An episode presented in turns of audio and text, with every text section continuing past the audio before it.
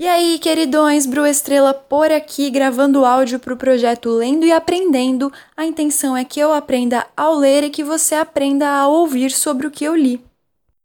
O tema de hoje é tirado do livro O Caminho da Excelência, do autor Marcelo Gomes.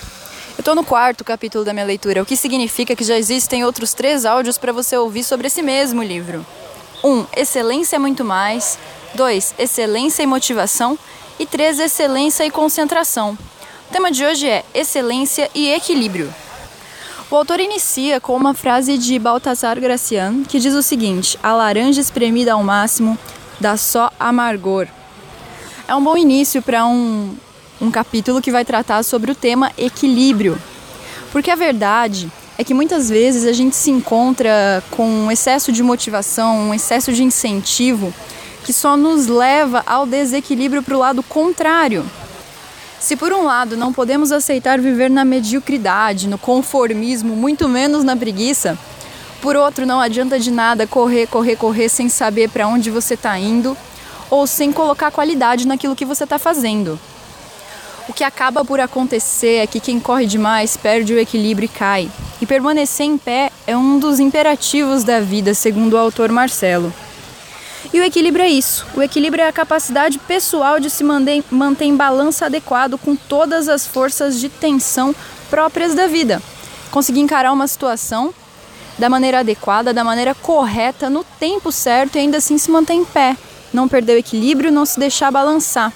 Isso às vezes significa demorar um pouquinho mais do que você poderia é, demorar, digamos assim, se, se fosse fazer às pressas mas dá consistência para o que você está fazendo. De nada adianta é, fazer algo que não seja verdadeiro, que não seja consistente ou que com o tempo acabe nem chegando ao seu resultado final, de tanta pressa. Você foi tão afobado na hora de tentar fazer que esqueceu a essência do que você estava fazendo e quando estava quase chegando no final não sabia nem mais do que se tratava.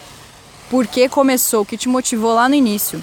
Então, o equilíbrio é você conseguir se manter em pé junto com o que é fundamental, não se manter em pé sozinho, porque de nada adianta, né, correr, correr para ficar em pé e deixar para trás as coisas que têm valor. É o que, eu, o que eu falei nisso tudo aqui agora. Então, se manter firme naquela posição que evita a queda tanto sua quanto das, dos valores que deveriam é, te acompanhar até o final da caminhada.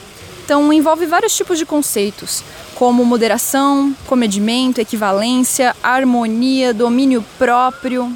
É legal lembrar que oscilações, ondas de oscilações fazem parte da nossa vida, não só do nosso humor, como também da nossa situação de vida. Tem hora que tudo dá certo e tem hora que tudo dá errado. É, tem hora que você se sente bem, ser quem você é, e tem hora que você não tá tão legal assim. Tem hora que as pessoas é, te ajudam e mostram empatia com você, para com você, e tem hora que as pessoas querem te prejudicar. Essas oscilações é, são inerentes à existência. Mas o equilíbrio, ter equilíbrio, te ajuda a não permitir que essas oscilações te derrubem. Elas podem até te balançar com os ventos, mas não vão te derrubar e nem te levar para um lado que você não pretendia ir. Como então a gente pode encontrar esse equilíbrio? O autor dá três dicas de como encontrá-lo.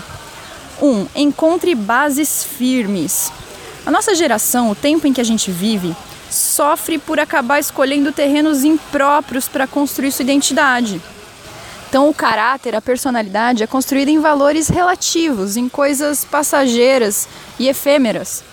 E aí, quando vem os golpes, o imprevisto, tudo desmorona, porque afinal de contas nada daquilo era firme. Você construiu a tua casa na areia ao invés de na rocha. É dar preferência para experiências rápidas, superficiais, ao invés de buscar profundidade, é um grande do engano, porque nessa intensidade toda, a nossa geração tenta dizer que está vivendo tudo que tinha para viver e que está aproveitando ao máximo, mas a verdade é que não está aproveitando nada verdadeiramente. A verdade é que não está aproveitando nada verdadeiramente. Olha só, é ênfase para a palavra verdade porque merece. O que eu quero dizer é que as experiências é, superficiais não têm raízes e nada que não tem raiz se mantém firme. Nada que não tem raiz frutifica ou floresce.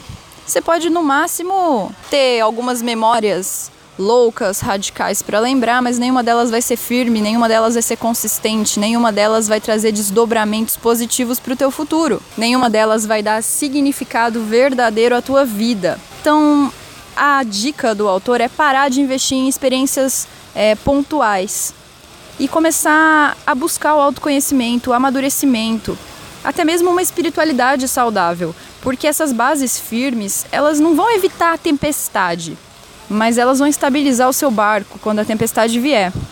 Elas não são os antídotos para as dificuldades, mas a força que vai te manter em pé quando as dificuldades chegarem. A segunda dica do autor é para que você lute contra os excessos. Eu vou fazer uma confissão pessoal aqui que essa dica me pegou de jeito. O autor fala que a gente precisa evitar a superexposição ou os compromissos é, em grande quantidade, que nós não somos super-heróis, não dá pra gente salvar o mundo, que a gente não tem superpoderes. E aí fica esse conceito de diferença. A gente pode sim mudar o mundo através das nossas atitudes e buscar ser é, pessoas que influenciem de maneira positiva a nossa geração. Mas isso não significa abraçar o mundo abraçar todos os problemas e querer resolver eles com o teu braço. Isso só vai te trazer peso, cansaço e vai te levar a desistir em determinado momento, porque nada, nada, nada em excesso dura e nada em excesso é saudável. E aí o autor, é, ainda nesse, nesse ponto sobre lutar contra os excessos, expõe que a gente vive numa sociedade narcisista, exibicionista, vigiada, de consumo super incentivado. E as pessoas, no geral, isso é, é natural, é da essência humana, buscam duas coisas: possuir e serem notadas. E normalmente as duas coisas juntas, possuir para serem notadas. Notadas, admiradas, amadas, mas a verdade é que quanto maiores as nossas aspirações, maiores também os riscos de desequilíbrio. E a gente vê isso pelos grandes é, atores, cantores, empresários, pessoas que cresceram na vida exponencialmente e que ao chegarem nos lugares de fama e de destaque que sempre sonharam, sei lá, se perderam nas drogas e morreram de overdose. Quantos casos desses a gente tem? Ou qualquer outro tipo de desvio por excesso, enfim.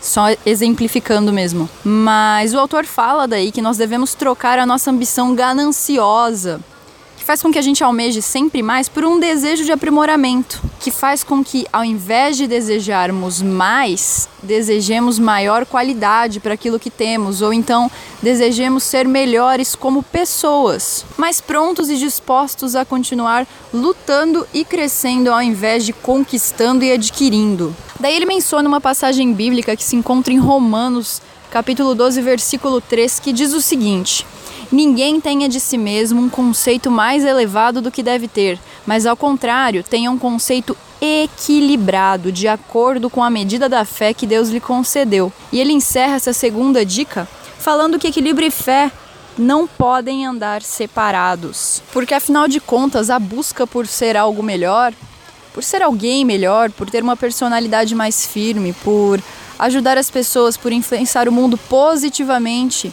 é, não consegue ser eficiente ou verdadeira se você não tiver fé. O que, que é fé? A fé é acreditar naquilo que você não pode ver. E todas essas coisas, é, racionalmente pensando, digamos assim, friamente pensando, são coisas que você não pode ver o resultado. Digamos, vamos, vamos usar esse exemplo. É, ter dinheiro é algo que você pode, ter é, pode ver o resultado. Você não precisa ter muita fé para saber que tendo dinheiro você vai conseguir comprar coisas. Ponto. Isso é um resultado fatídico. Mas você acreditar que ser uma pessoa melhor pode influenciar o mundo de maneira melhor é algo abstrato que depende de fé, porque é algo que você não pode ver materialmente. Então, fé e equilíbrio devem andar juntos. Para que você alcance o estado de equilíbrio mencionado pelo autor, você precisa ter uma dose adequada de fé. Terceiro ponto que o autor coloca é, como dica para que alcancemos o equilíbrio é para que a gente adote práticas restauradoras. O que, que são práticas restauradoras? É, são práticas que nos trazem de volta para o centro de equilíbrio nos momentos em que o vento bater. Porque pode acontecer da gente sair desse centro, vai acontecer da gente sair desse centro. Mas tendo aprendido, treinado, desenvolvido técnicas restauradoras, você consegue se recentralizar nos momentos em que a vida te balançar para um lado ou para o outro. Então não tem problema balançar e não tem problema cair. As crianças caem muito, principalmente quando estão aprendendo a andar. O processo de aprender a andar é exatamente esse: cair, levantar, cair, levantar, cair, levantar. E o levantar é aplicar essas práticas restauradoras. O levantar é você sair é, do chão, digamos assim, e ficar em pé de novo, que significa sair do teu ponto de desequilíbrio, retomar as rédeas do teu equilíbrio que por algum, sei lá, alguma eventualidade ou algum ocorrido foi desestruturado, digamos assim. Então, o teu equilíbrio foi balançado por alguma situação e aí você levanta ao retomar as rédeas dele através da aplicação dessas práticas restauradoras. Tá bom, rodeei, rodeei sobre as práticas restauradoras, não falei o que elas são. As práticas restauradoras que o autor nos indica são práticas simples, que todos podem aplicar hoje mesmo, nesse exato momento, na verdade. Leitura de bons livros, boas amizades, conversas frutíferas, descanso, oração, meditação, tempo para as pessoas que importam, que você ama, que te amam, evitar ambientes super estimulantes em todos os momentos, preferir a tranquilidade, coisas simples, bem objetivas, que você pode listar e começar a aplicar na tua rotina e que vão te ajudar a trazer de volta o ponto de equilíbrio, a restaurar teu modo de pensar e de agir. Saindo um pouquinho do livro, esses dias eu estava conversando com uma amiga que foi fazer um passeio para escalar uma montanha, enfim. E a gente estava conversando sobre como esses passeios restauram o nosso, o nosso ponto de equilíbrio mesmo. Você entrar em contato com a natureza, você ver um, uma paisagem de cima, você sentir, sei lá, o mar tocando nos teus pés, coisas assim. Pode parecer um negócio super, nossa, que romântico, que coisa mais de filme. Não, mas é verdade, a natureza ao nosso alcance é o que traz pra gente ponto de equilíbrio de volta. E essa amiga tava falando, né, que, que pisar no chão, descalço e sentir mesmo o chão, o lugar que você tá. E eu não sou uma pessoa muito mística. É que é fato, a gente é ligado com a natureza, nós fazemos parte dela, ela faz parte de nós. Então, essas conexões de tranquilidade realmente restauram o nosso ser e nos dão um novo fôlego, nova energia para encarar as diversidades da vida. E aí, voltando pro, pro livro, entrar em contato com a natureza, sem sombra de dúvidas, é uma, uma prática restauradora de equilíbrio. E por fim, a última dica que o autor dá para que a gente consiga manter o nosso equilíbrio é exercitar a humildade.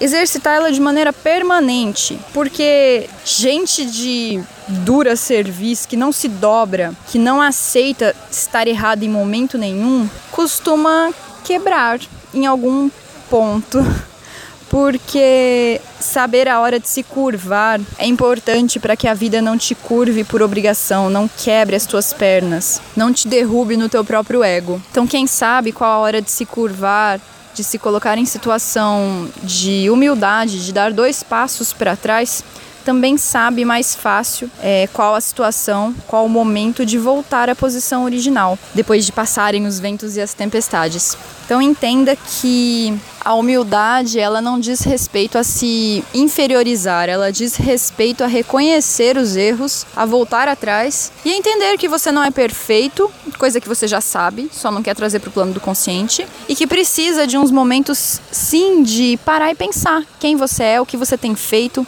se você tem sido quem você gostaria de ser, o que você quer mudar, como você vai mudar. Isso é humildade. Que fique claro aqui que humildade é diferente de falsa modéstia. Falsa modéstia, na verdade, é sinônimo de orgulho excessivo, de ego e vaidade excessivos, que é aquela pessoa que fica de. Ai, você, sei lá, conseguiu passar em um concurso. Nossa, parabéns, você é super inteligente. Ah, imagina, imagina. Eu nem estudei muito, isso foi sorte. Não, gente, passei, muito obrigada, realmente me esforcei. Isso também é um tipo de humildade, porque a humildade não envolve destacar as suas falhas.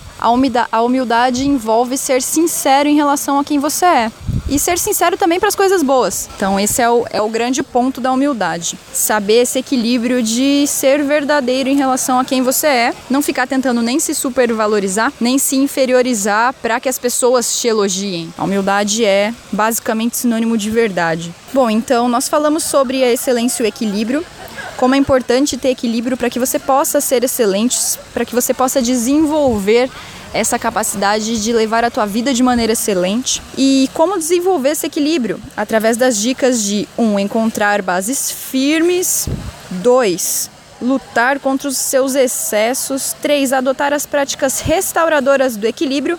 E 4. Exercitar a tua humildade.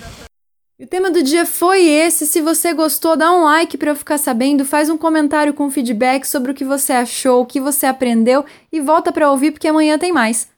Sucesso e paz, até o próximo áudio.